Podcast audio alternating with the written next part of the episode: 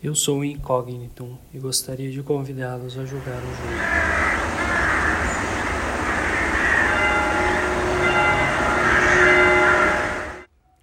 Olá! Nós vamos apresentar nesse episódio especial uma história curta, por isso que os capítulos, como eles são bem curtos, foram condensados em um episódio único. Então vamos à nossa história.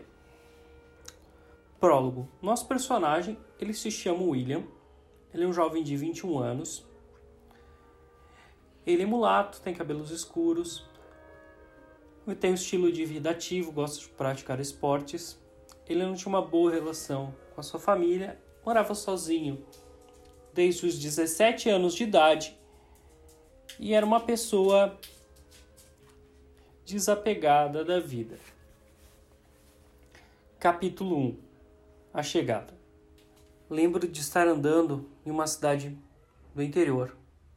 As ruas eram de areião e cascalho, não pavimentado. Eram bem as casas eram térreas com gramado de pasto e sem muros. Eu sentia que aquele lugar me era familiar. Sentia que já havia estado lá. Não sabia quanto tempo. Andei pelas ruas ao dobrar numa esquina, vi uma rua de declive.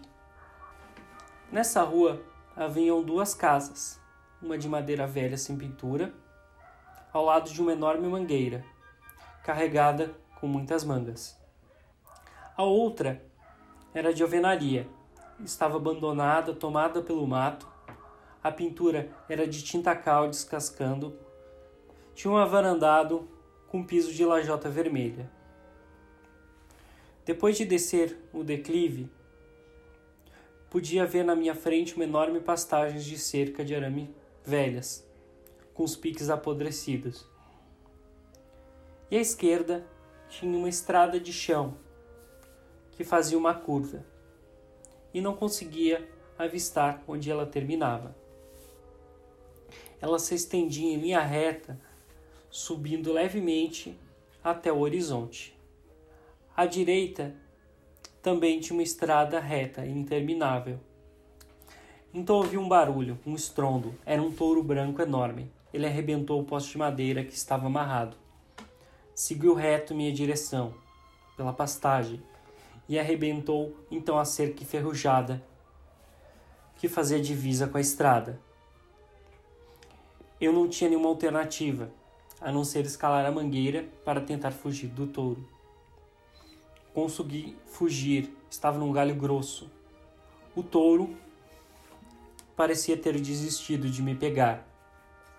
Ficava rondando de um lado ao, ao outro, andando em volta da mangueira.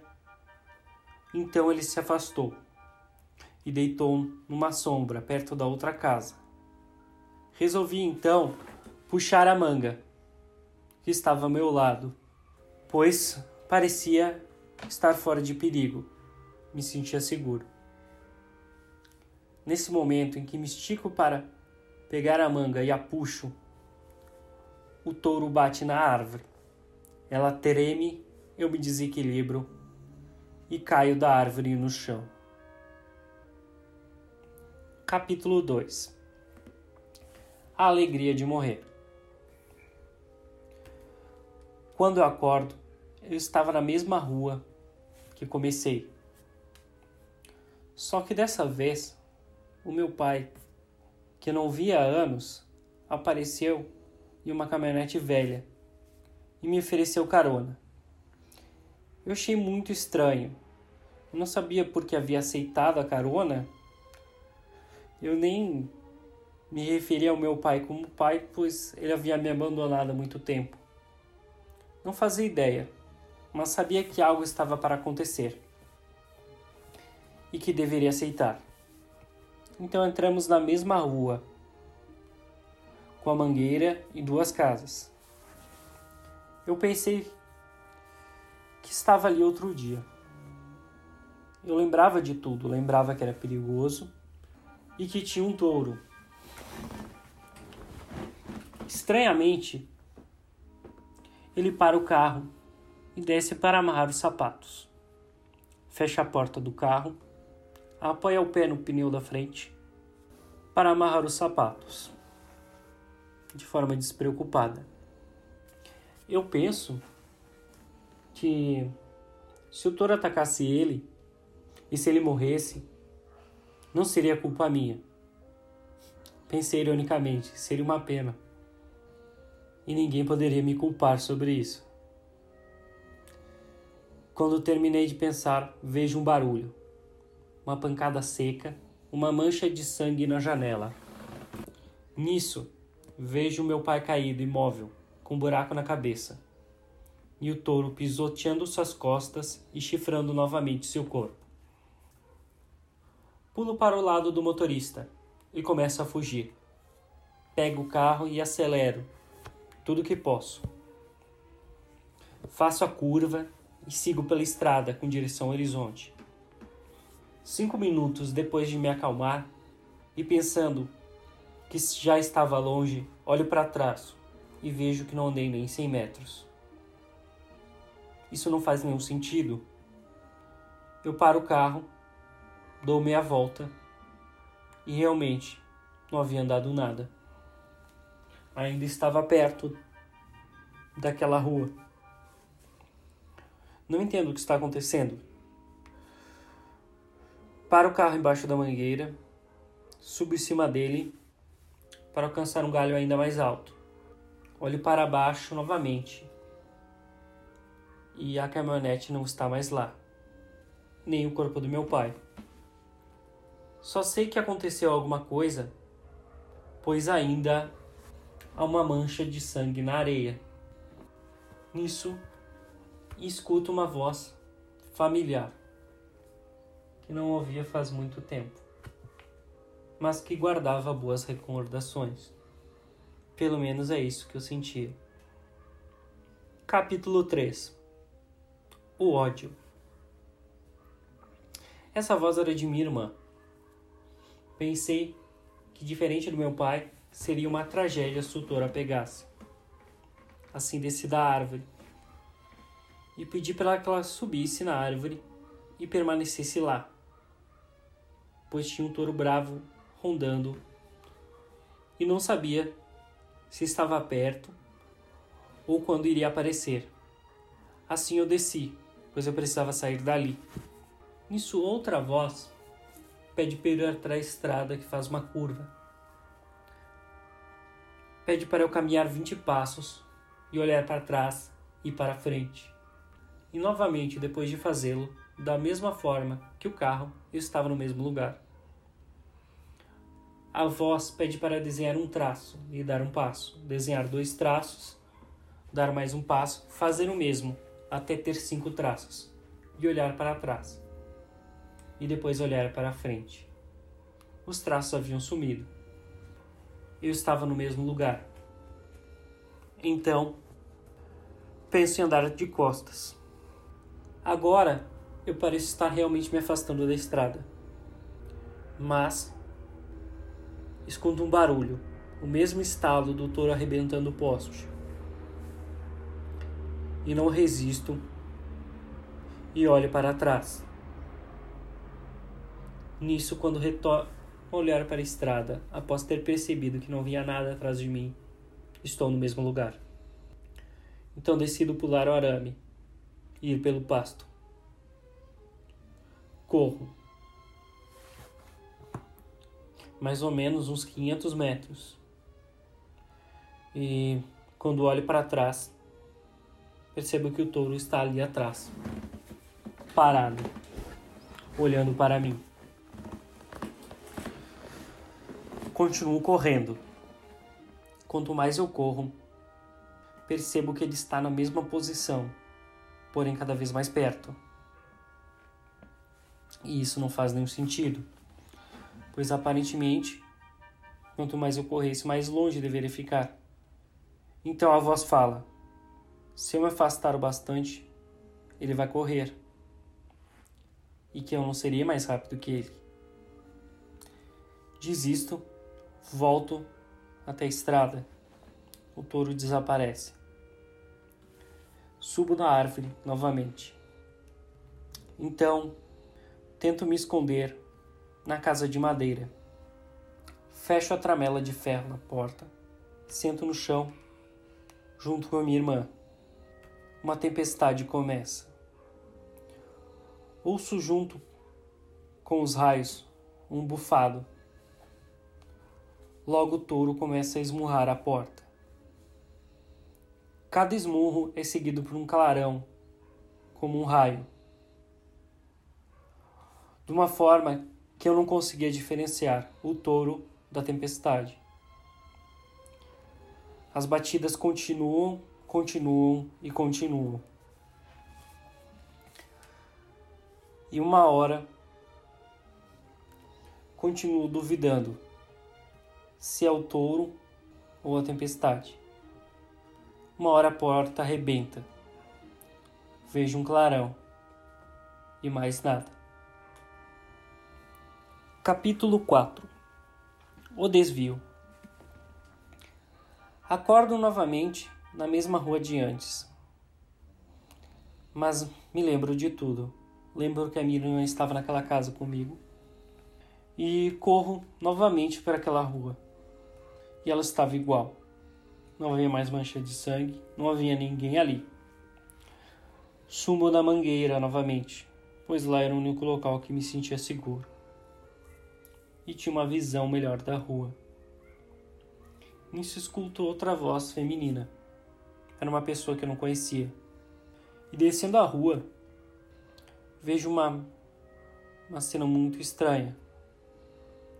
Uma mulher usando um vestido azul de um tecido brilhante, o que não fazia nenhum sentido com aquele local. Quando desvio olhar por um instante para conferir se o touro estava pela rua. Ela mulher não está mais lá.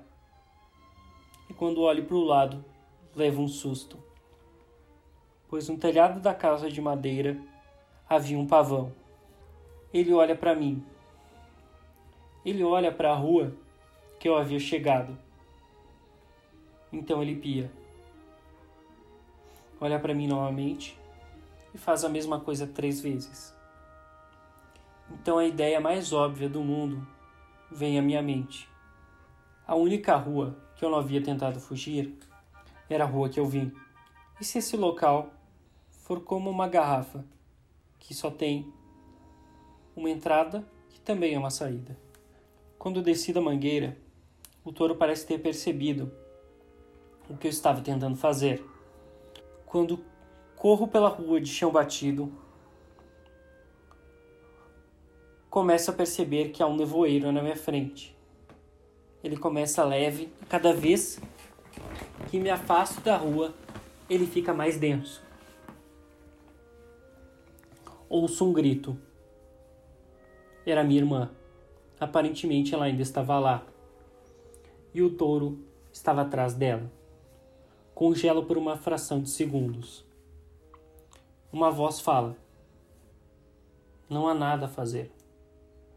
Ele está perto demais dela.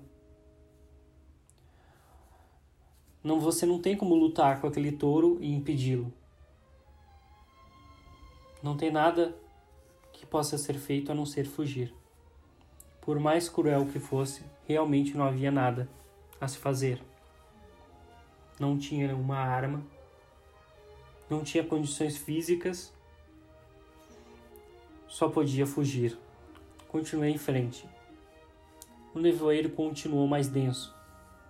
Olhei para trás e não havia nevoeiro, nem touro, nem minha irmã. Então, Saí na rua que sempre começava quando acordava. Havia ido num local diferente. Havia fugido daquele labirinto, mas ainda estava muito longe de casa. Nem sabia onde estava ou como chegar lá. Capítulo 5 A resposta. Ainda com o dilema me correndo de ter abandonado a minha irmã, a própria sorte, e que ela teria com certeza o fim do meu pai, me senti culpado. Senti que o preço foi alto demais. Não podia deixar de relacionar a morte do meu pai com a da minha irmã. A voz fala que em outra vida encontrarei minha irmã, mas não meu pai. Aquilo de alguma forma me consolou. Ainda doía muito, mas saber que meu pai foi para o quinto dos infernos e que minha irmã não teve o mesmo destino me deixou mais aliviado. Pois afinal, tentei me convencer que não era minha culpa, que não havia nada a ser feito. Então a voz fala: Olha aquele carro. Ele é familiar? Ela pergunta. Veja a mesma caminhonete que meu pai havia me dado carona. Uma caminhonete velha, azul e bege. E no capô dela e nas laterais estavam cinco rapazes sentados e apoiados nela, bebendo e rindo. Eu sei que aquela caminhonete não pertence a eles, eu não sei porquê, eu sinto um ódio incontrolável. Não sei porquê, eu só penso em confrontá-los, mas eu congelo, não consigo avançar. Nisso a moça de vestido azul aparece novamente, só que dessa vez um traje informal. Camiseta branca e jeans, com um tênis all-star rasgado e um boné de alguma coisa aleatória ela fala que aquele carro era meu. Que um tempo atrás aqueles homens haviam sido maus comigo. Que eles eram a razão de eu estar preso aqui. Eu penso que tenho que me vingar, de alguma forma. Bom, a resposta mais simples seria que eu não poderia bater em cinco pessoas. Com certeza, se fosse uma briga simples, eu perderia. Mas então, tive uma ideia. Será que cinco pessoas conseguem derrotar um touro de uma tonelada que habita um labirinto impossível de fugir? Acho que não. A menina falou, colocando uma pedra em minha mão. Com topete ridículo, é o, entre aspas, líder deles. Atire essa pedra nele, saia correndo. Quando virar a esquina, siga em frente, independente do que tiver lá. Ela pediu para eu tirar a minha jaqueta. Percebi que ela estava com uma roupa quase igual à minha. Então ela pega um boné, igual que ela estava usando, e põe em mim. E falou que vai estar depois da esquina. E que eles irão persegui-la. E que ela vai atraí-los para o labirinto. Então acerto a pedra, sem olhar para trás, começa a correr. Tenho 20 metros de vantagem consegui acertar a uma certa distância. Ao virar a esquina, entendo o que ela quis dizer. Consegui ir em frente. Na minha frente tem uma vala alagada, uma vegetação muito densa e muito alta. Me jogo lá e afundo até quase metade do joelho no barro. Mas fico abaixo da vegetação, de forma a não ser percebido. Escuto ela falando: Aqui, seus trouxas, venham me pegar. E eles continuam a persegui-la, sem nem notar a diferença. Em dois minutos ela volta e me puxa do barro. Então, tenho flash de memória. Lembro de estar no chão caído ao lado do meu carro, sendo espancado por aqueles rapazes. Sinto que conseguiram dar o troco de alguma forma sinto que consegui finalmente me levantar. Como se tivesse caído de costas e ficado sem respirar. Todo aquele tempo sem conseguir me levantar, mas agora estava de pé. Ao ter essa sensação, sinto que minha irmã me chama e começo a me sentir mais leve. Quando dou por mim, estou numa árvore muito alta ridicularmente alta, acima das nuvens. Nisso, a menina segura minha mão e me puxa, me falando que está na hora de ir. Eu caio do galho da árvore e me sinto desaparecendo. Quanto mais vou caindo, mais desapareço. Bom, essa foi a história. Espero que vocês tenham gostado. Vocês podem me seguir lá no Instagram, Incognito Noctis. E então tá interagindo lá. Semana que vem tem o capítulo 4 do Arco Avião. E na outra semana vai ter um episódio de café especial que vai ter comentários dessa história, explicando alguns detalhes sobre ela, e também vai ter o café tradicional do capítulo relativo ao capítulo 4 com as linhas de ação para o capítulo 5. Então, nos acompanhe, muito obrigado. E é isso.